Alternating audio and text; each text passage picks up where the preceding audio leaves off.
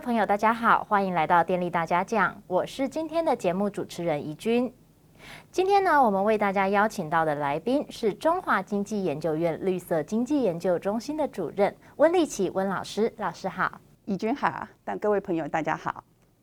温老师曾经担任 WTO 中心的副执行长，还有和我们非常相关的经济部电价咨询委员会的委员。他主攻环境经济、法律经济和公共经济学，特别关注在环保的理念下要怎么样推动经济的发展。今天我们邀请温老师从公共政策以及经济的角度，和我们来谈一谈。二零五零近零碳排的这个各国的军备竞赛，那对各国的经济造成了什么样的影响？我们也知道，其实各国所选择的这个近零排碳的道路都各不相同。有一些人呢选择发展了氢能，有一些则选择用碳边境计划，那还有一些呢则是选择发展再生能源，或者是包括减少它的成本等等。那这部分呢，我们待会也来请教老师。所以呢，我们第一个想要请教老师的问题。就是在巴黎气候协议签订了之后呢，那我们其实各国呢，它都有做了一些包括排碳的承诺啦，或者是一些呃他们自己的一些行动的策略等等。老师对于各国的行动呢，有什么样的观察？有没有什么值得我们注意的地方？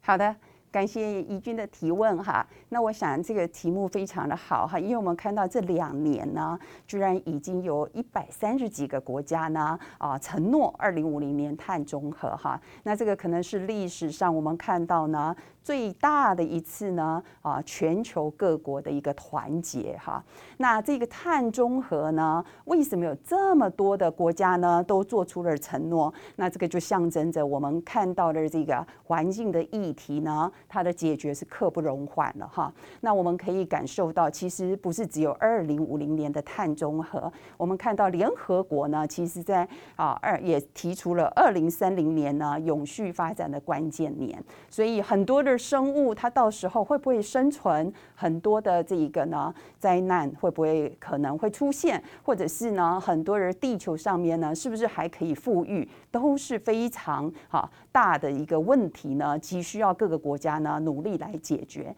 那在这一次我们看到的这个趋势里面呢，我们看到了啊很多的国家呢，他提出来的这一个呢环境的目标呢，那简直就是呢非常的具有挑战性哈。你可以看到呢。在二零五零年呢，碳中和的啊这个期待之下呢，像欧盟，它提出了二零三零年它要减碳百分之五十五，然后美国呢，它要减碳百分之五十二哈。那我们更看到呢，在这么急迫的这个呢减碳的这个目标底下呢，很多的国家提出了就是呢，A 交通部门要全部禁售啊这个燃油汽车，或者是呢改为电动车。很多呢，我们看到呢，各个国家在推动的是啊零碳建筑啊这样子的一个哈计划。那我们还看到了循环经济，靠这个呢再生料啊的这个使用来促成减碳的这个减少哈。那我们看到了这么多的国家呢，提出了这么多的方案。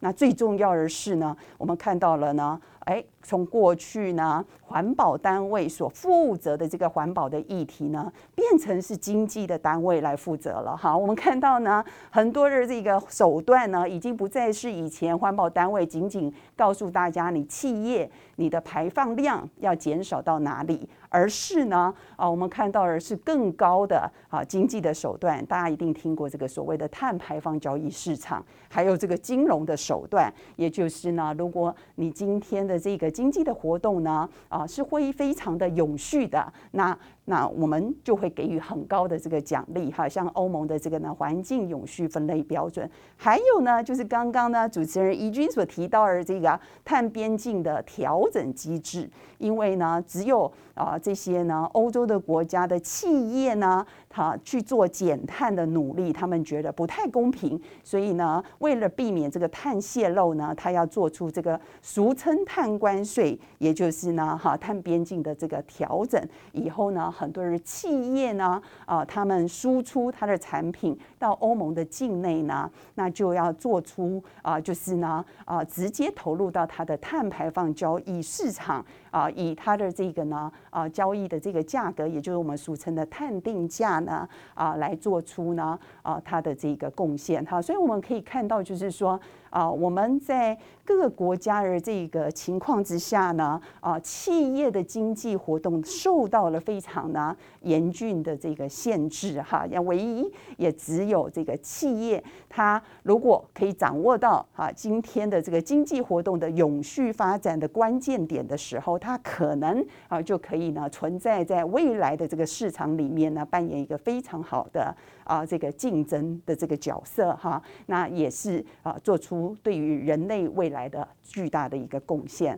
啊，所以这个大概是我们啊从这个呢最近的这个啊这个趋势里面呢可以观察到的。那还有一点很重要，你几乎会看到哈，几乎所有的这个国家都是由。最高的领导人来做出承诺哈，所以我们看到美国呢，总统拜登在上任呢不到百日之间，他就呢啊召开了这个呢气候高峰会议哈，在地球日的那一天呢啊召集了四十国家啊的这个领袖呢一起来对这个呢啊就是气候变迁的议题做出贡献啊，这个是非常非常难得的。谢谢老师哦，老师刚刚帮我们提点了，就是我们在世界各国的时的每一个国家呢，他们其实做都做出了很多关于这个减碳的承诺，或者是一些相关的行动计划。那想要问问看老师，就是我们刚刚都看的是国际上的事情，我们现在把镜头转换回我们台湾国内的状况。那其实我们大家都知道，台湾并不属于联合国的成员嘛，但是老师刚刚也说了，目前其实有一百三十几个国家，他们都已经在做这件事。事情了，那是不是其实对于台湾来说，我们也有了一些压力，必须要必须要去迎头赶上？那这样子的状况，目前我们想知道的就是在台湾目前的状况，它的绿色经济发展状况如何？那另外就是说，公共政策或者是说，嗯，企业的一些领域的话，有没有什么事情是阻碍了这个绿色经济的发展，让它可能没有办法成长得这么快的一个关键？是，谢谢怡君。我想哈，就是现在台湾目前哈。在给人家的整体的印象呢，还是比较偏重在经济的发展，而比较轻忽这个环保哈。那这个可以从我们的这个呢，啊，每一个人平均一年的排放量跟全球的平均来相比啊，你就会发现到呢，啊，我们是啊整个全球平均的二到三倍哈。就一个人他一年的这个平均的排放量将近都十二公斤哈，是要十二公吨哈。那这样子的一个情况呢，啊，当然在这个议题上面呢，我们其实居于劣势哈。那这样子的原因呢，到底是为什么呢？我们可以仔细来探讨的地方就是，其实我们国内呢，目前呢，在环境表现的资讯上面，其实还没有到位。好，那我们也看到，就是说大家的思维上面啊，或者是我们的立法。啊的数量上面呢，也都还没有到位哈。那我们可以举几个例子来谈，譬如说，我们看到的地方是欧盟啊，它用这个所谓的碳排放交易市场，那它就明确的揭示啊，你一个企业呢，你要排放这个碳，你就要有碳权。哈，你有碳权，你才能够排放啊，要不然你不能。这个就是一个企业啊，它的义务哈。那甚至于我们刚刚看到的地方，就是资讯的揭露的部分哈。我们啊，你记得以前哈，在啊询问企业的时候哈，比如说它的用电量的时候呢，企业纷纷都以这个所谓啊，这是企业的隐私不便回答哈，因为他们很怕你从它的用电量就计算出它的营收等等哈。但是呢，这个企业它的用电的资讯呢，其实跟我们哈所需要的排碳的资讯很有相关。啊，所以在这种情况之下呢，啊，我们看到的呢，啊，这一些关系到我们人类或者是呢大众的健康啊相关的这一些呢环境的一些相关的资讯，我们都因隐私为由而不能够哈去啊正确的了解台湾的环境的表现，那这是很可惜的哈。换句话说呢，就是企业它的环境资讯揭露上面的这个义务也是应该要有的。哈，甚至于我们现在看到，就是说企业有很多的啊，就是在生产制成过程当中排放的这些废弃物啊，那我们也都知道呢啊，像资源使用，像这个循环经济，如果大家也都能够有这个使用再生料的义务。那我们就可以促成更多再生料市场啊的这个形成，那我们就可以看到啊更多重视环境，更多重视资讯，更多重视啊就是我们整体的这个环境表现好的一个社会哈。所以我觉得就是说，在国内呢，目前就是资讯法令哈等等在不到位的这个情况之下，那我们很难感受到绿色经济的一个呢充分的成长的这个可能性。我甚至于说呢，是因为哪些因素？比如说，像我自己个人一直觉得电价就太低了，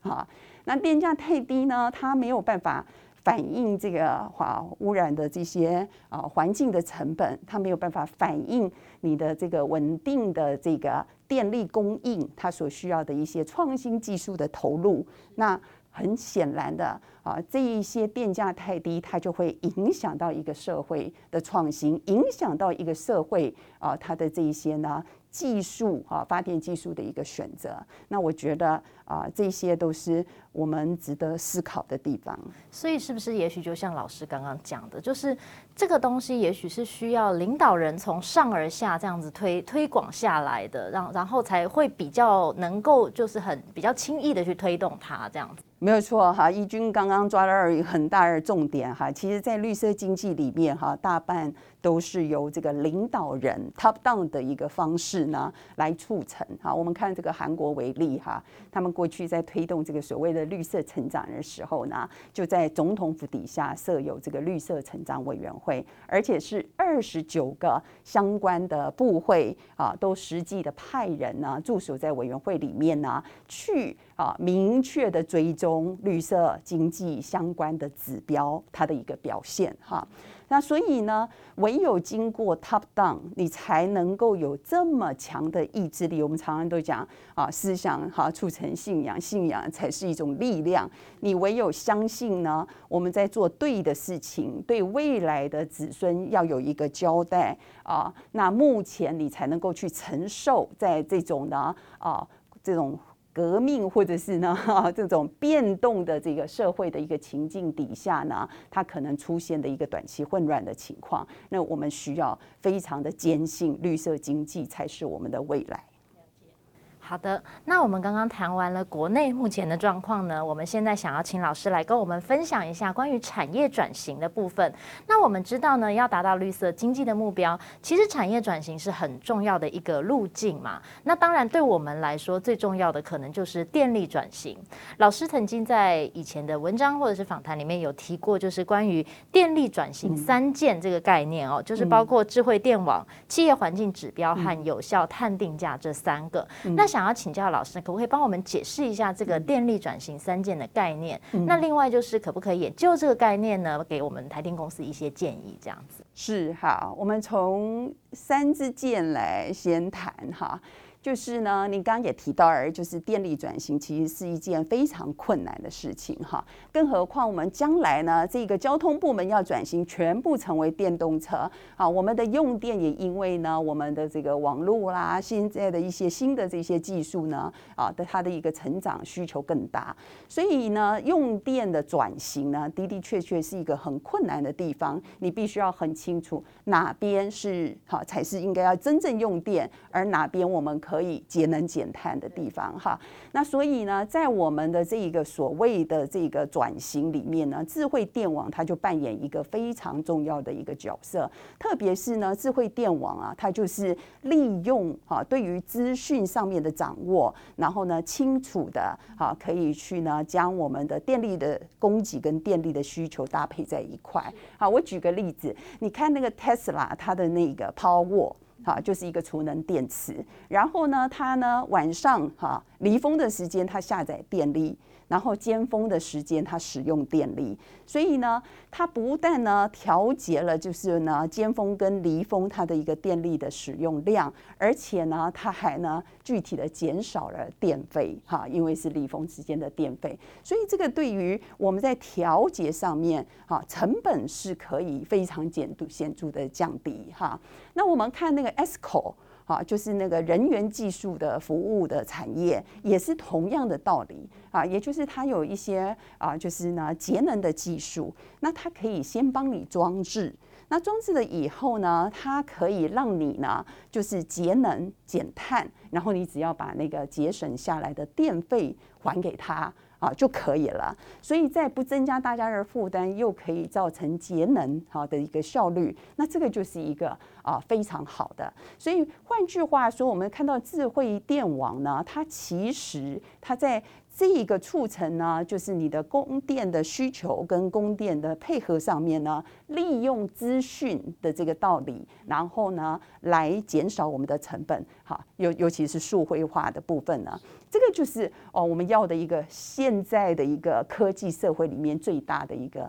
展现。那也就是呢，像我们看到像法国电力公司，他会提到说，哎。那他们呢也做过 study，发现呢就是呢节能哈，因为资讯就可以减少百分之六十，所以他就呢帮每一家两千多万户哎都装置了这个智慧电表，好，所以可以清楚的去掌握呢使用端的这个电力的资讯，然后也可以呢清楚的去呢搭配它的一个啊电力供给，而不会造成浪费。那这个就是一个非常重要的好智慧电网，它可以形成的力量也。就是用最低的成本。那我们看到呢，第二支箭是什么呢？也就是，哎，这一个呢，啊，智慧电网底下，我们要的就是资讯。那我们刚刚提到了，我们有没有足够的资讯，好，可以做这样的事情？所以啊，第二个的地方就是呢，如果我们有这个资讯揭露上面。好的，这一个要求的时候，大家都可以非常容易就得到相关的电力使用的资讯的话，那这个对于整个这个市场面啊，它的这个调和度就会非常非常的啊高。那所以我们台湾现在目前为止，刚刚提到的就是这个资讯揭露的相关的立法，我觉得呢还是太慢哈。那第三支箭呢，就是碳定价。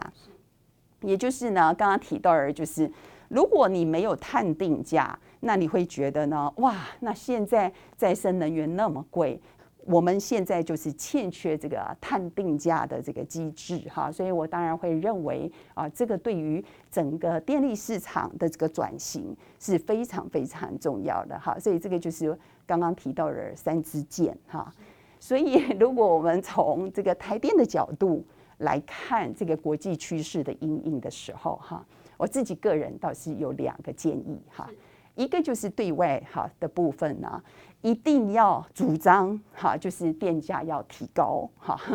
好，我们刚刚提到了嘛，你电价呢一定要去反映这些呢环境外部成本，你的电价一定要去反映就是电力稳定创新相关的成本，也唯有你的。电价能够呢清楚的反映啊这一些相关的成本，你才会做出对的啊这个决策哈。所以我常常会告诉人家说，哈，台湾的电价实在是太低了哈，让很多的环境技术没有办法发展。那我们可以做什么呢？好，我们如果可以把这个啊就是电价提高呢，我常跟人家讲说呢。哪一个候选人下次呢？他提高电价，我们就选谁。